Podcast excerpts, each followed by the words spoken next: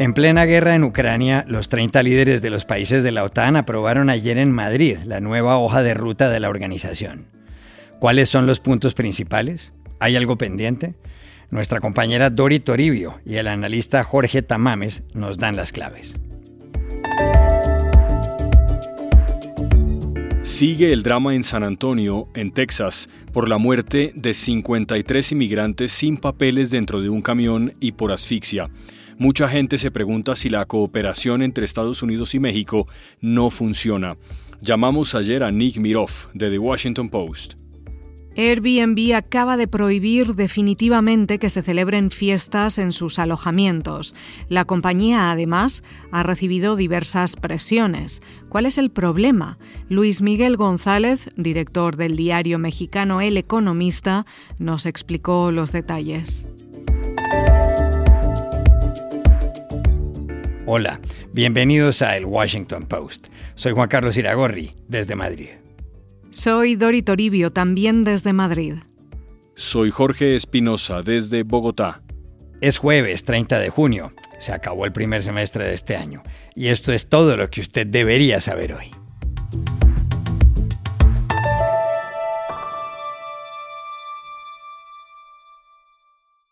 Casi todo el mundo estuvo pendiente ayer de la cumbre de la OTAN que se celebra aquí en Madrid. La agenda se refería esencialmente a la reacción de los 30 países miembros frente a la invasión rusa a Ucrania. Dori Toribio estuvo cubriendo el encuentro. ¿Qué se puede concluir?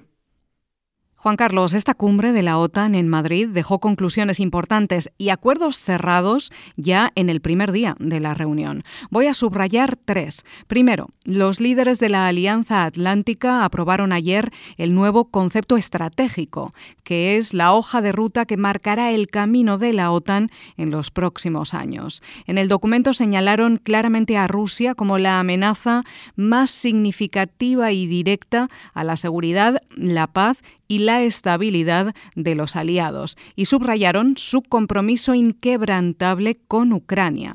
El presidente del gobierno español, Pedro Sánchez, que es el anfitrión de la cumbre, dijo, Hoy juntos desde Madrid estamos enviando un mensaje muy fuerte y muy claro a Putin. No vas a ganar. Las reglas que rigen el orden internacional prevalecerán, Ucrania prevalecerá y la paz prevalecerá. Madrid, we are sending a very strong and clear message to Putin. You will not win. The rules based international order will prevail. Ukraine will prevail. And peace will prevail. Además, el documento menciona por primera vez a China como un reto estratégico, y esto es importante porque este nuevo concepto deja claro que los crecientes vínculos entre el gigante asiático y Rusia son un área de preocupación de la OTAN, que recordemos nació en 1949 con el objetivo de establecer un contrapeso frente a Moscú.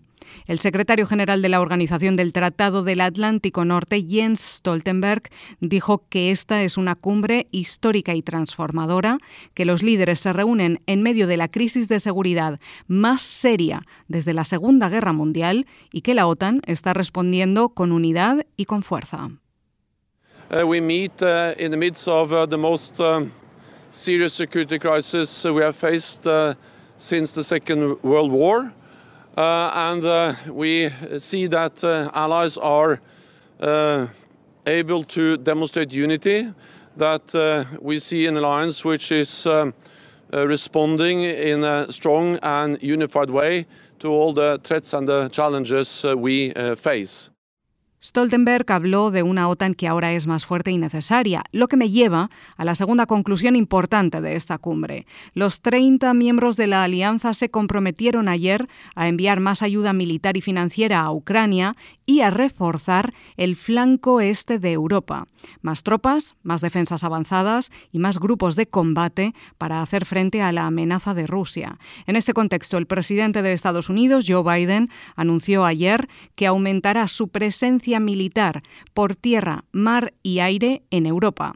Enviará más escuadrones, brigadas y destructores navales al Reino Unido, España, Alemania, Italia, Rumanía y los países bálticos. Además, abrirá en Polonia un cuartel general permanente para el quinto cuerpo del ejército de Estados Unidos. U.S. 5th Army Corps and uh, strengthening our U.S. NATO interoperability across the entire eastern flank. Y la tercera conclusión, y esta también es clave, es que la OTAN invitó ayer formalmente a Finlandia y Suecia a entrar en la alianza, después de que horas antes se hubiera alcanzado un acuerdo con Turquía que levantó su bloqueo a la incorporación de estos dos países nórdicos. Stoltenberg quiere que el proceso vaya rápido, aunque es complejo, porque los 30 países de la OTAN tendrán que aprobar la ampliación primero, en algunos casos con votaciones de sus parlamentos nacionales, y esto lleva tiempo. Si se completa, será en cualquier caso una ampliación histórica, la primera en décadas. La OTAN pasará a tener 32 miembros y una frontera de 1.340 kilómetros con Rusia, la de Finlandia. Los líderes de la alianza hablaron ayer de una primera jornada exitosa de esta cumbre que termina hoy aquí en Madrid y que quiere mandar un mensaje desafiante de unidad frente a Rusia, pero también de renacimiento y energías renovadas. La OTAN espera transmitir estos días que su apoyo a Ucrania no se ha desgastado tras más de cuatro meses de guerra. Para muchos, lo que hizo la OTAN fue consolidar una visión de 360 grados, es decir, no descuidar ningún flanco exterior. Pero en medio de tanta unidad, ¿le queda alguna asignatura pendiente?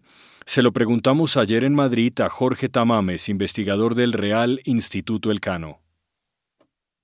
Se tocan todos los temas de esta visión de 360 grados. La OTAN mira a su alrededor, pero paradójicamente tal vez lo que falte sea mirar hacia adentro. Y con esto lo que quiero decir es que en muchos casos, en muchos eh, Estados miembros de la Alianza Atlántica, lo que encontramos es que la principal fuente de desestabilización o incluso de amenazas a la seguridad nacional proviene de tendencias internas. Me refiero, por ejemplo, a la deriva autoritaria de países como Polonia, como Hungría, como Turquía, o a la propia situación de Estados Unidos, que acude a esta a esta cumbre en una situación de crisis doméstica a raíz de la reciente resolución de la Corte Suprema en Roe vs. Wade. Una cosa que hemos constatado es que muchas veces la proyección o la fortaleza externa de estos países depende también de su cohesión dentro de casa y si esa cohesión se debilita podemos esperar que también se resquebraje la solidez de la Alianza Atlántica. No hay que olvidar que realmente Rusia ha sido el país capaz de reunificar a una alianza que estaba dividida no por acciones rusas, sino por desavenencias claras entre Estados Unidos y muchos de sus aliados o socios europeos, em, que fueron especialmente patentes durante la presidencia Trump, pero también se produjeron en momentos anteriores, como el primer mandato de George Bush. Por tanto, esta es tal vez la cuestión que queda pendiente de resolver y no está claro con qué instrumentos puede la Alianza Atlántica abordarla, habida cuenta de que es una alianza de estados que tiene un planteamiento defensivo y que no está centrado en cuestiones domésticas, pero sin duda es un problema que persistirá de cara al futuro.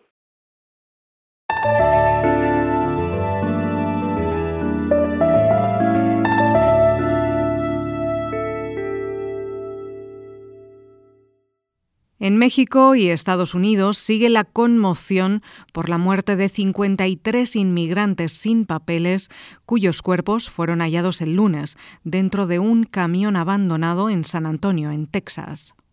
Los fallecidos, entre los cuales hay menores de 18 años, perdieron la vida por asfixia. Se calcula que la temperatura dentro del vehículo en estos meses de verano pudo superar los 60 grados centígrados. Más de 20 eran de nacionalidad mexicana y cerca de 10 eran guatemaltecos. Un drama de estas características no había ocurrido nunca en la historia de la inmigración ilegal procedente de México. El presidente mexicano Andrés Manuel López Obrador, que el 12 de julio se verá en Washington con su colega estadounidense Joe Biden, ha hablado sobre la tragedia. El martes dijo esto. Y vamos a estar atentos para apoyar a los familiares de las víctimas, el traslado de los cuerpos y desde luego hacer la investigación en lo que a nosotros nos corresponde, porque estos hechos lamentables que desde luego tienen que ver con la situación de pobreza, de desesperación suceden porque también hay tráfico de personas y falta de controles. En este caso, en la frontera de México con Estados Unidos y al interior de Estados Unidos. Unos 80 mil mexicanos son detenidos mensualmente en la frontera con Estados Unidos. ¿Es que acaso no funciona bien la cooperación binacional? Pues se lo preguntamos ayer a Nick Miroff, periodista de The Washington Post, que cubre asuntos migratorios. Bueno, Juan Carlos, para mí la tragedia en San Antonio señala lo que son los, las contradicciones en la cooperación entre México y Estados Unidos en el tema migratorio, porque mm, en este momento en que están llegando cifras récord de, migrantes por la frontera sur de Estados Unidos, eh, el presidente Biden depende cada vez más a México para que ayude a frenar esa oleada migratoria. Estoy hablando del programa Quédate en México que permite a Estados Unidos enviar eh, los que piden asilo a, México para que esperen ahí. También está el programa eh, Título 42 que por la pandemia eh, facilita que Estados Unidos expulsa a migrantes que han cruzado de regreso a México entonces también tenemos cooperación eh, entre, mm, eh, con México en, los aeropuertos. México permite eh, personal de Estados Unidos estar al tanto de, las, de los migrantes llegando de otra parte del mundo para saber quién viene en camino. Entonces está toda esa cooperación y a la vez México sigue siendo el primer fuente de migrantes y de cruces ilegales por la frontera. Em, por la cantidad de mexicanos que están huyendo de violencia o la economía eh, mexicana bastante débil em, en un momento de una reducción de inversión extranjera. Entonces, em, eh, en San Antonio, las, la, gran parte de las víctimas en esta tragedia fueron mexicanos intentando eh, evitar ser capturados por agentes norteamericanas. Viene el presidente eh, mexicano Andrés Manuel López Obrador a, Washington en julio para conversar con el presidente Biden y esta, eh, este tema migratorio va a ser en el centro de la conversación en que México eh, es un socio muy importante para Estados Unidos y también un problema para tratar.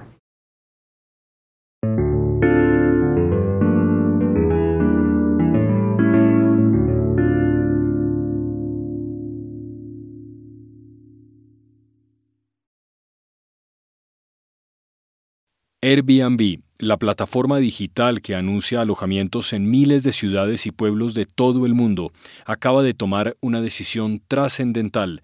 Prohibió definitivamente que en esos lugares se celebren fiestas. La idea, Espinosa, es no molestar al vecindario. El comunicado de Airbnb fue claro. Dice, Creemos que las comunidades donde operamos son tan importantes como los anfitriones y los huéspedes que usan nuestro servicio. Airbnb fue fundada hace casi 15 años en San Francisco, cuando dos amigos, Joe Gebbia y Brian Chesky, al ver que no había hoteles para hospedar a los asistentes a una conferencia, compraron colchones inflables y recibieron huéspedes que pagaron 80 dólares la noche. El nombre inicial de la plataforma fue Air Bed and Breakfast, que más adelante, con la llegada de un tercer socio, se transformó en Airbnb. En 2011, la empresa llegó a tener un millón de noches reservadas. Hoy, su valor en la bolsa es de 63 mil millones de dólares. Hace dos años Airbnb suspendió algunas fiestas y dado que numerosos huéspedes y anfitriones violaron la norma, impuso sanciones a 6.000 personas. Eso logró que anualmente hubiera una disminución de más del 40% en las fiestas. Airbnb funciona en más de 100.000 ciudades. El 60% de sus clientes son millennials y desde su fundación les ha producido a los arrendadores más de 115 mil millones de dólares. La compañía lleva años recibiendo presiones y siendo el objeto de miradas. ¿Cómo es la historia? Llamamos ayer a Ciudad de México a Luis Miguel González, el director del diario El Economista. Si Airbnb fuera una serie, la prohibición de las fiestas en sus alojamientos no sería sino uno de los últimos capítulos de una saga que empezó en 2008.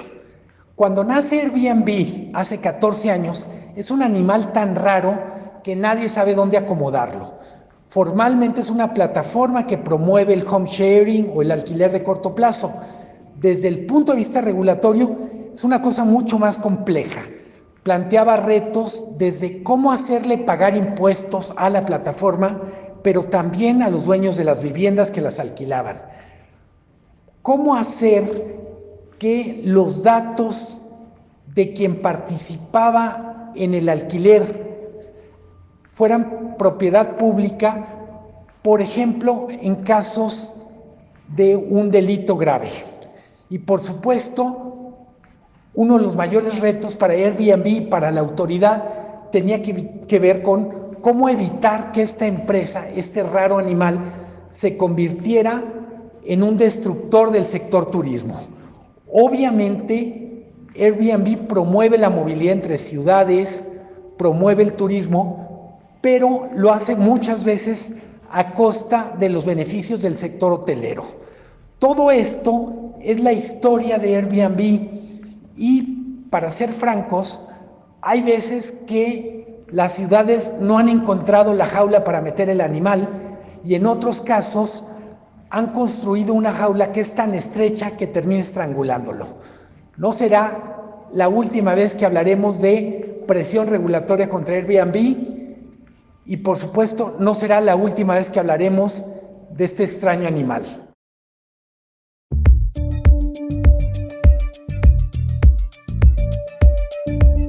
Y estas son otras cosas que usted también debería saber hoy. Ayer se produjo aquí en Colombia una noticia política importante. Gustavo Petro, elegido presidente del pasado día 19, se reunió con el expresidente de derechas Álvaro Uribe, que ha sido su archirrival en la vida pública. Petro, primer jefe de Estado de izquierdas en este país, fue quien invitó a Uribe, que habló poco después. Lo que usted tenga, lo que podamos Aprobar lo haremos sin cálculo, lo haremos gustosos. Si hay temas en los cuales puede servir nuestro concepto para una transacción un acuerdo, bien. Y en aquello, en aquello que tengamos que discrepar, cuente con una oposición razonable todo parece indicar que Petro ha conseguido ya mayorías en el Congreso. El nuevo presidente toma posesión del cargo el 7 de agosto. Un tribunal de París condenó ayer a cadena perpetua incondicional al único superviviente del comando que en 2015 asesinó a 130 personas en varios atentados en París. El acusado, Salah Abdesalam, fue declarado culpable de asesinato e intento de asesinato y otros 19 hombres que participaron en estos hechos fueron sentenciados a penas menores. Los ataques del Estado Islámico ocurrieron en el Estadio de Francia y la Sala Bataclan, entre otros. La de Salah Abdesalam es la cuarta cadena perpetua incondicional en Francia desde 1994. Un miembro de la Comisión Federal de Comunicaciones de Estados Unidos, la FCC por sus siglas en inglés, el republicano Brendan Carr, les acaba de enviar una carta a los presidentes ejecutivos de Apple, Tim Cook, y de Google, Sundar Pichai, para que retiren de sus tiendas la aplicación de TikTok. El argumento es que la compañía matriz de la red social, ByteDance, podría compartir con el gobierno chino datos privados de usuarios estadounidenses. Cook y Pichai tienen hasta el 8 de julio para responder. Y aquí termina el episodio de hoy de El Washington Post, El Guapo. En la producción estuvo John F. Burnett. Por favor, cuídense mucho.